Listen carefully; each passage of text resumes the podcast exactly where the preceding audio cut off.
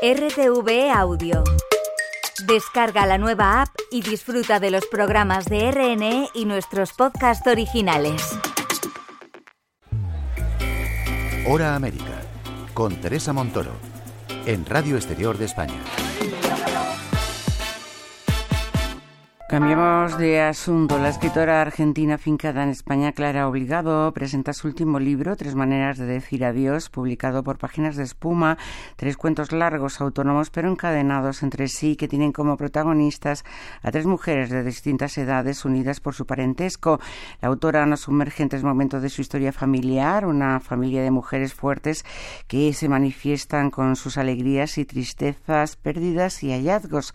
Licenciada en literatura, Clara Obligado dirige talleres de escritura creativa, es autora de 20 títulos entre novelas, ensayos y cuentos y el próximo 6 de marzo, dentro de las actividades por el Día Internacional de la Mujer, participará en un encuentro en el Instituto Cervantes de Madrid, donde presentará este libro y repasará toda su obra. Pero antes hemos podido hablar con ella sobre tres maneras de decir adiós. Bueno, yo no creo mucho en la literatura al uso. Creo que una de las funciones de la literatura es romper los usos, ¿no? Entonces, yo siempre trabajo en este límite que me parece muy interesante, que es entre el cuento y la novela que son cuentos eh, que los podrías leer aparte, no hay ningún problema, son independientes, pero a su vez, si lees los tres seguidos, constituyen, eh, no sé, como 70, 80 años de vida, que sería muy difícil contar una novela sin que tuviera 5.432 páginas, ¿no? Entonces, bueno, la idea es contar tres momentos de la vida de las mujeres. Uno es la juventud, el amor, la primera maternidad. El segundo es el que me toca a mí, que es la, madurez, ser abuela, como sucede aquello cuando uno es escritora y sin los estereotipos típicos de lo que es ser abuela. Y el tercero sería qué pasará dentro de 20 años. Es una especie de Black Mirror en cierta medida, ¿no? O sea, no es eh, una distopía, sino proyectarnos hacia adelante. Entonces, es la nieta de esta mujer que eh, tiene una vida, bueno, X vida, no voy a contar la historia, pero cambia totalmente el, tono del libro, ¿no? O sea, el libro va, son tres mujeres que van contando de manera totalmente distinta, además. Eh, son historias de esas eh, mujeres enclavadas en, en, distintos lugares, que por cierto eh, da la sensación de que el paisaje, como lo trata, tiene mucha importancia en estas historias. Primero un pequeño pueblo, el segundo en el mar, ¿no? Y bueno, la tercera es la distópica de alguna manera. Bueno, la tercera se supone que cuando yo lo escribí eh, daba por hecho que Ucrania había ganado la guerra a Rusia y que el mundo se había convertido en algo que no esperábamos. En ese sentido es una ucronía ¿no? Es un, algo en el tiempo se cambia y al cambiarse eso se cambian un montón de cosas más. Pero yo creo que no son tres relatos realistas, sino tres relatos de fantasmas más bien.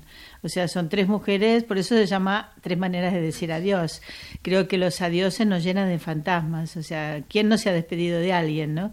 Y a quién no se le ha parecido aquella persona de la que se ha despedido, por muerte, por cambio de costumbre, ¿no? Como dice el, el prólogo, ¿no?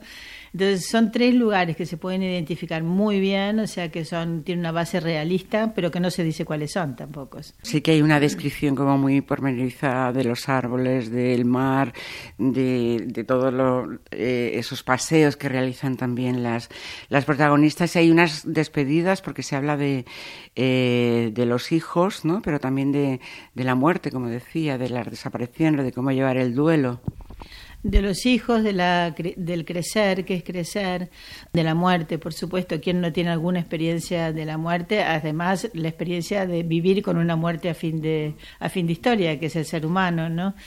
Y también de despedidas de etapas, hacia momentos que tú te vas a vivir un pueblo porque te has hecho ecologista, pero luego dejas de vivir en el pueblo y, y todo aquello que dejaste atrás se convierte en algo poblado por fantasmas, ¿no? Que es un poco, la primera historia es un pueblo donde yo estuve 10 años, o sea, sí que lo conozco y la gran parte de las historias son verdaderas, además pero siempre suceden en, algo donde lo real y lo fantástico se van mezclando, porque creo que la vida es así, no es ni pura fantasía ni pura realidad, ¿no? Se, sucede en un terreno intermedio. También está muy presente en la escritura, ¿no? Sobre todo en el segundo cuento, en el, en el tercero también, eh, eh, como que se quiere eh, retomar, ¿no? La, la, pasión o, bueno, el oficio de la abuela, ¿no? Todo eso supongo que también tiene una base de alguna forma autobiográfica, ¿no? Usted es escritora, tiene muchísimos libros. ¿Es tan importante esa pasión por, por escribir? Hombre, si no, no sobreviviríamos, ¿no? Porque siempre le digo a mis alumnos, yo llevo taller de escritura, le digo, elijan algo más normal. Escribir es una cosa muy mal pagada, muy absurda, muy apasionante al mismo tiempo, ¿no? Eh, pero me parece que eh, mi juego en este libro, que igual no se ve mucho, era que no se supiera quién lo escribe, cuál de los tres personajes está escribiendo este libro, ni cuándo sucede porque puede ser que se imagina el futuro o que el libro pasa en el futuro, o que lo escribe la primera mujer o que lo escribe la última mujer. me parecía que era como tensionar un poco lo que es el cuento como género, que eso es lo que me gusta a mí. O sea, jugar con las formas literarias, por supuesto, interesar, divertir, informar también, pero básicamente a mí me interesa la literatura en estado puro. y hay un contraste eh, en una de las eh, historias de amor que que se cuenta, ¿no? Un personaje que se llama Helio, escritor de novela policíaca, ¿no? Y famosa, mientras que a, ella, a Emma, le, cuesta mucho, el nombre de una de las protagonistas, ¿no? Le cuesta muchísimo que le hacen sus libros. Sí, ahí hay dos cosas. A mí me encanta Helio porque eh, a mí me parece que lo más sexy en el mundo son los hombres buenos. Entonces, esto es una historia de amor entre una mujer de 70 y un hombre de 80, poco más o menos, ¿no? Porque la verdad que creo que el amor sucede a esa edad más bien, ¿no? O sea, no tanto cuando tienes que aparearte para porque tu instinto te lo está pidiendo, porque la pasión te está moviendo, sino cuando eres mayor y ya tienes tanta experiencia de la vida que el amor se convierte en una especie de, amistad divertida y profundísima y absurda, no toda la vez. Y es cierto, él es un tipo que escribe con, con un horario de oficina prácticamente, es exitoso, escribe siempre más o menos el mismo libro, mientras que ella en, algún, en alguna medida se parece más a mí, ¿no? O sea, se la pasa investigando investigando, buscando, dándole vueltas, todo siempre está problematizada, no sabe dónde va a publicar sus libros, todo es más complicado.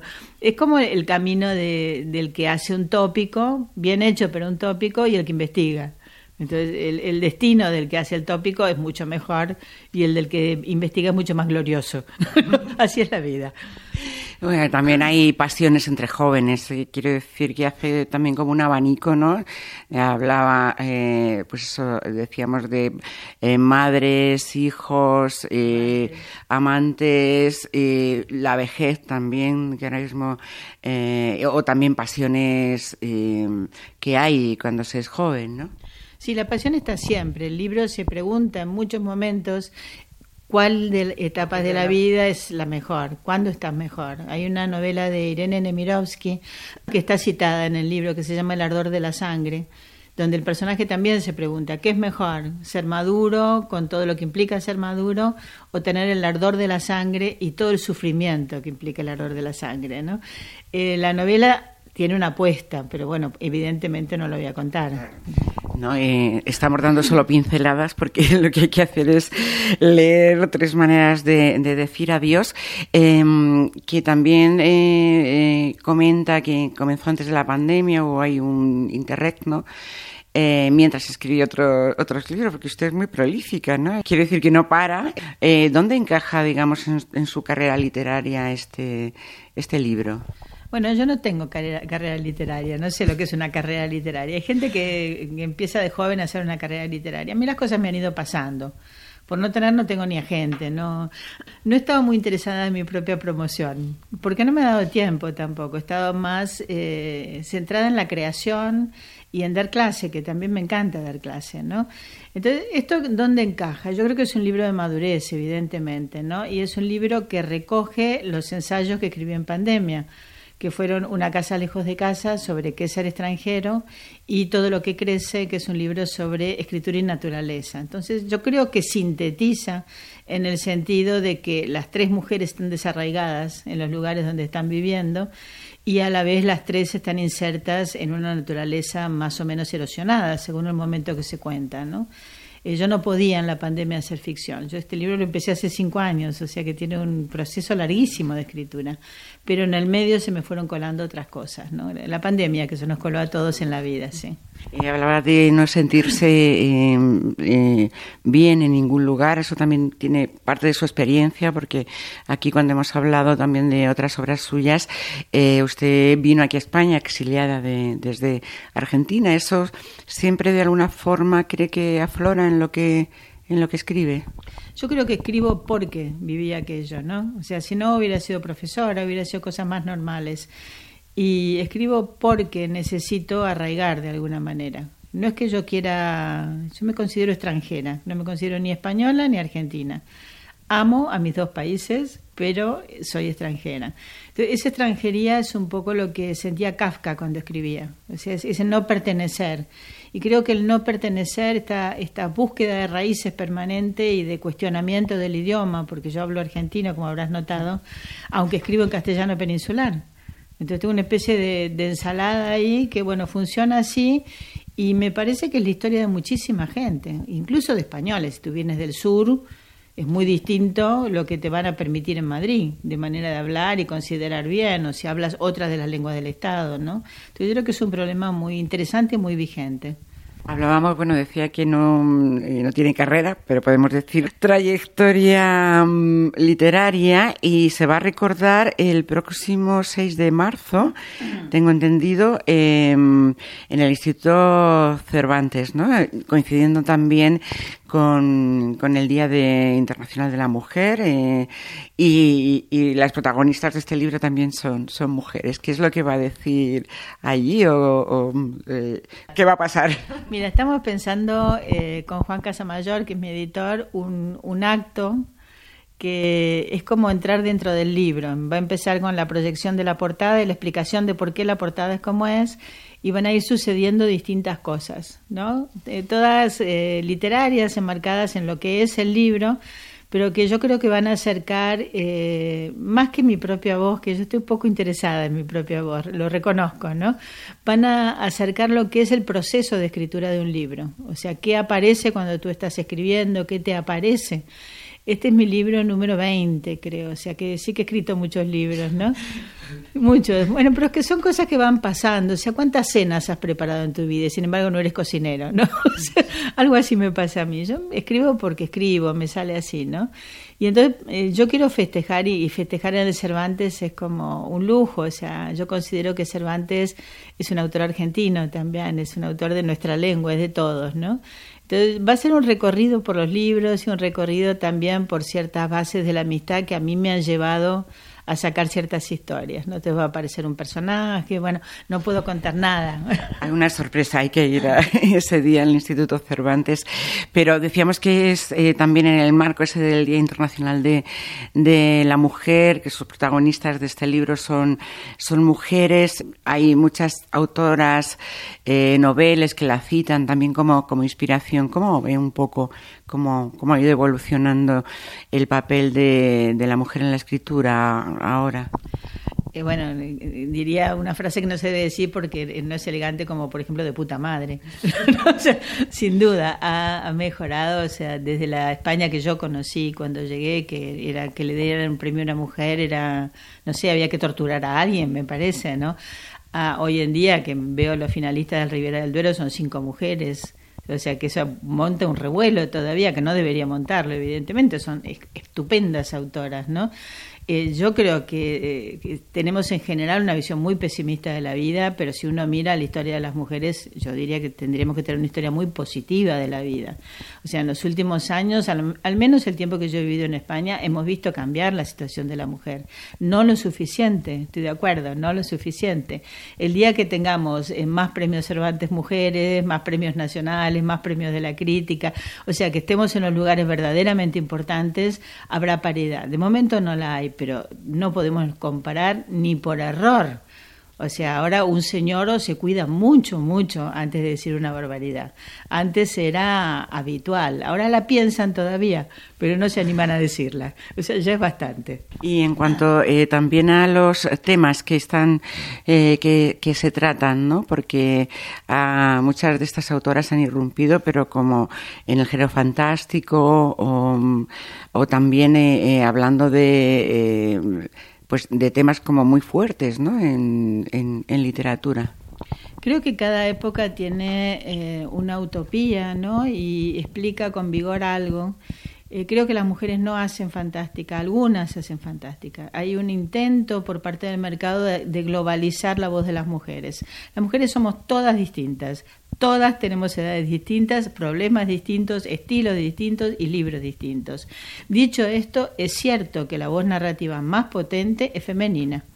Es cierto, mira, yo las leo no porque soy feminista, que sí que lo soy, sino porque me encantan que es otra razón, ¿no?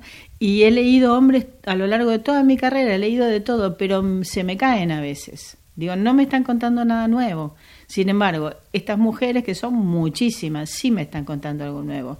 Y está también entrando una literatura que no había entrado en España, que es la literatura de las mujeres migrantes que no estaba, no estaba, no estaba de ninguna manera. Yo no te digo lo difícil que ha sido mi carrera literaria en este país. No te veían, te borraban. Ahora te critican nada más. Pero no, no, es cierto. O sea, no es lo mismo ser una escritora española, se diga lo que se diga, no es lo mismo que ser una escritora latinoamericana. Entonces yo creo que las voces que están surgiendo, y españolas también, ¿eh? o sea, son buenísimas, son buenísimas. O sea, es un momento donde hay que aplaudir, no criticar. Páginas de Espuma hace precisamente una labor de, conectar ¿no? los dos, los dos eh, mundos y sobre todo de relato, porque es especializada en, en, eso. Em, hablaba de esas dificultades de entrar aquí en España, mm, escritoras latinoamericanas. No sé si también sucede de españolas en, en Latinoamérica y si todo esto se, se está de alguna forma em, pues solucionando, ¿no? Nada se soluciona. El conflicto es parte de la cultura, ¿no? Yo creo que tu pregunta está muy bien. O sea, yo voy muchísimo a Argentina, que es lo que sí conozco, y eh, integrar a escritores españoles, de mujeres y hombres, en Argentina es no difícil, sino lo siguiente, ¿no? Vilamatas y poco más se lee poca cosa más. Eh, creo que las, eh, las escritoras y los escritores que somos transnacionales estamos haciendo una tarea importante. O sea, yo insisto, por ejemplo, voy a Argentina y suelo dar clase en la cátedra de literatura española, curioso, no en la de Argentina, ¿no? Y eh, sí que llevo nombre, sí que insisto, sí que conecto, sí que presento, de la misma forma que cuando llegué aquí hice lo contrario. ¿No? Insistí, insistí, insistí. Creo que estamos destinados a encontrarnos y, todo nacionalismo entendido así es una tontería. Un autor bueno es bueno aquí en la China y tenemos un patrimonio común que es la lengua. ¿No? Entonces, creo que Cervantes es mío tanto como es español, de la misma forma que Vila Matas es tan chileno como español. Lo siento, es así. Y me parece más interesante leer de esta manera que leer con un criterio nacionalista, del que yo carezco, por cierto. Usted da clases, como dice, talleres, ¿no?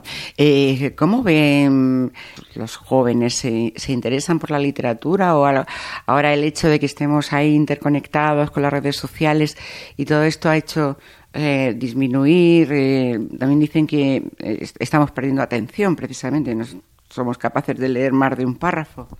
Puede ser, yo creo que todas las cosas suceden a la vez, ¿no? pero no cuentes conmigo para criticar a los jóvenes. no, no es mi experiencia. No, no, era, era simplemente por ver el panorama, ¿no? No lo digo por ti, ¿no? Lo digo porque en general es como el, tópico, el mundo se va, se está terminando el mundo y los jóvenes son malísimos, no lo creo. Yo creo que, al menos en mi experiencia, nosotros tenemos jóvenes en el taller que no son los mismos que teníamos hace 40 años, son buenísimos. Son chicos que hablan varios idiomas, hacen música, hacen literatura, tienen una carrera técnica, viajan, no sé dónde les ven el problema. El problema es más bien que no tienen trabajo, que la vivienda está carísima. Los problemas son sociales, pero creo que España en los años de democracia ha ganado, no ha perdido, ha ganado un montón. Luego, ¿hay problemas por la entrada del mundo eh, Internet y demás? Sí, por supuesto, hay que leer de otra manera. Creo que esto no es una tarea de los escritores, sino del Ministerio de Educación que se lo debería tomar un poco más a pecho, ¿no? Hacer, darle más importancia a las humanidades, aprender a leer de otra manera. O sea, creo que las dejaciones son públicas más bien, no son culpa de los jóvenes. Es fácil decir eso, ¿no? Y creo también que la lectura debería ser estimulada como un bien nacional, sin duda. Y ya para, para mm, terminar, después de tres maneras de decir adiós, que le ha costado como cinco años, como eh, decía, tiene ya en perspectivas, eh, bueno, decíamos que no había parado, porque había esos dos libros en el medio, pero eh, prepara alguna cosa más ya rápida. Sí, mira, no hay dos sin tres, entonces de los dos ensayitos que saqué, yo le digo ensayitos, pues son chiquitos, viene el tercero, que lo voy a hacer con un biólogo que se llama Raúl Alcanduerca, y va a ser sobre árboles. ¿no? Le, gusta la naturaleza, ¿no? Porque leyendo este libro eh, tiene mucha precisión, ¿no? A la hora de, describir, eh, bueno, no solamente el paisaje, sino los árboles, las plantas, todo lo que va encontrando. Sí, creo que esta crisis que estamos viviendo, que no, no la vamos a negar, ¿no? El cambio climático y, y demás tiene como un punto donde nos podríamos salvar, que es la mirada en la naturaleza, evidentemente. Yo estoy interesada en eso. Últimamente he empezado a mirar a los árboles, ¿no? Los árboles, por ejemplo, algunos no tienen fecha de caducidad, son inmortales. O sea, convivimos con inmortales y no lo estamos pensando. ¿Cuál es la estrategia de este inmortal para permanecer en el mundo? A mí me interesa saberla, ¿no? Me interesa porque creo que es un camino eh, positivo y que podemos recorrer todavía podemos recorrerlo, ¿no? Entonces, bueno, voy a investigar eso. O sea, ese sería el próximo libro, el ensayo que está preparando. Y en general, eh, ¿hay algún género donde esté más cómoda? A mí me gusta la narrativa. Lo que nunca he hecho es poesía.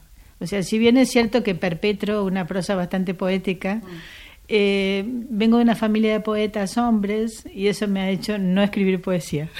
Para no comparar. No, porque me siento mi bisabuelo. Entonces me salen bigotes, no sé, vuelvo al siglo XIX, no, creo que no es lo mío. Bueno, pues de momento nos quedamos con tres maneras de decir adiós. También el próximo eh, día 6 en el Instituto Cervantes ese repaso y esas sorpresas que, prepara y también pues los próximos libros. Clara Obligado, muchísimas gracias. Muchas gracias a ti, menos caramelos, el 6 de, 6 de marzo, todo lo demás. Muchas gracias.